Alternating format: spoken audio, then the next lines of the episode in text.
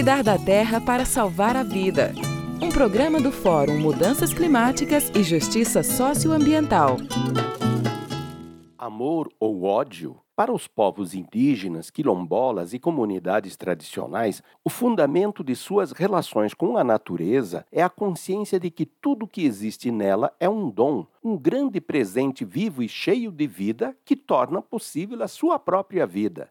Para eles, o grande Espírito e a Mãe Terra, reconhecidos e louvados com diferentes nomes, revelam seu grande amor ao criar tudo que foi tornando possível a existência de tantos e tão diversificados seres vivos e tornaram possível a sua própria existência como comunidades e povos.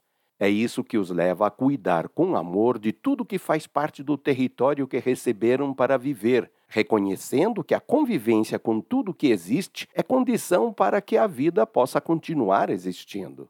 O fundamento primeiro do seu bem viver é o reconhecimento de que existem por causa de um grande amor, e é com relações amorosas que se acolhe e se mantém a vida. Na celebração do Dia Internacional da Mãe Terra, tomamos consciência, mais uma vez, que se a humanidade quiser enfrentar a crise socioambiental que se expressa nos eventos extremos das mudanças climáticas, precisa escolher entre o amor e o ódio nas relações com a natureza.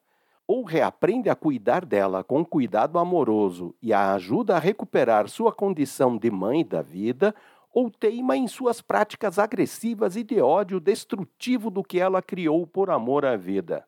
As notícias que recebemos do desmatamento do que resta de florestas, quase sempre em territórios dos povos e comunidades tradicionais, reforçado por propostas de lei que visam reconhecê-lo como legal, só podem ser entendidas como expressão do ódio ao que o grande Espírito e a Mãe Terra criaram e doaram a todos os seres vivos, e de adoração a um ídolo que só se satisfaz com o sacrifício da vida, a riqueza capitalista em crescimento sem fim.